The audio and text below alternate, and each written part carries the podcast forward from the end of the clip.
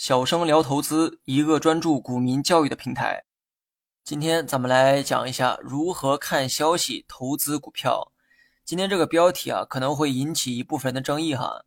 这里呢，我先澄清一下，我今天想聊的是如何看消息投资股票，并不是看消息炒股票。炒股的全称是炒作股票，炒作是一种不折不扣的投机行为。我们每天在网上看到的各种热搜新闻，很多呢都是媒体炒作之后的结果。新闻本身没有任何价值，但是经过一番炒作之后，还是有很多人参与到了相关话题的讨论中。当你也在谈论这些话题的时候，你的这种行为其实也是一种炒作。股票市场啊也是一样道理哈，投机就是一种炒作行为。如果你看消息只是为了炒股的话，我劝你还是放弃这个念头吧。老股民呢都知道，看消息炒股真的很愚蠢哈，因为你得到的消息永远不可能是一手消息。只要消息不是一手的，你凭借该消息做出的所有判断都是滞后的。举个例子，隔壁王大妈告诉你啊，对面的超市鸡蛋打八折。当你知道这个消息的时候，店门口早就排满了人。最后呢，做一个总结。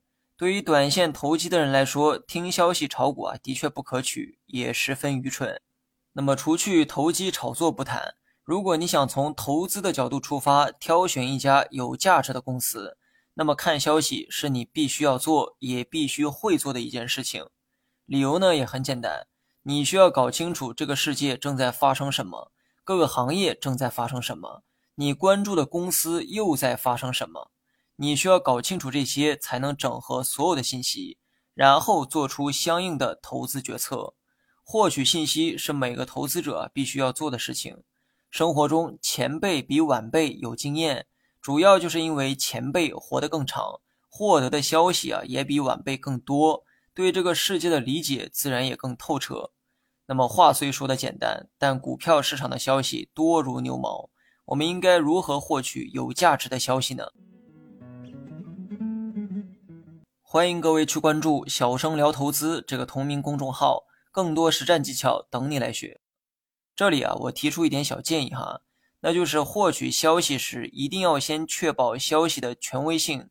所谓的权威，是指能对该消息负责且对消息有解释权的主体。那么咱们举个例子哈，央行决定降息，这是一条有价值的消息。既然是央行要降息，那么，该消息最权威的发布者一定是央行的官网。虽然消息最初发布自央行官网，但多数人看到该消息一定不在央行的官网上，因为现在是人人自媒体的时代，各路媒体一定会第一时间转发该消息，而你看到该消息的途径很可能就来自这些媒体平台。这个时候，你就要思考一个问题哈：这些媒体转发的内容正确吗？客观吗？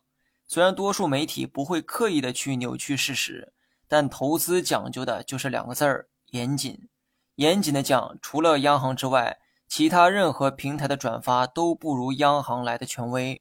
如果有些自媒体平台在转发的时候，因为疏忽写错了具体的降息时间和降息幅度，而你恰巧又是该平台的读者，那么你获取到的这个消息显然与事实不符。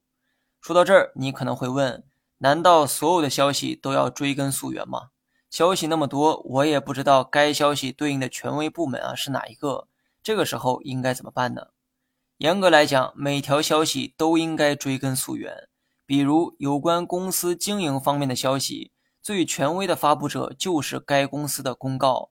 对于经济数据的发布者，你呢可以多关注国家统计局官网，很多经济数据都汇总在这个网站上。也省去了你跑东跑西的过程。现在呢是信息泛滥的时代，很多人获取信息还是在媒体平台上，很少会有人天天盯着各个部门的官网去看。面对这个情况，大家呢要注意一点哈，媒体大概分两种：官媒和自媒体。很多消息虽然是媒体转发的，但如果消息转发自官媒，那么该消息的可靠性和权威性也能得到保障。相反，如果是个人自媒体平台或者是网络自媒体公司转发的消息，其消息的权威性将大打折扣。这一点大家一定要注意甄别哈。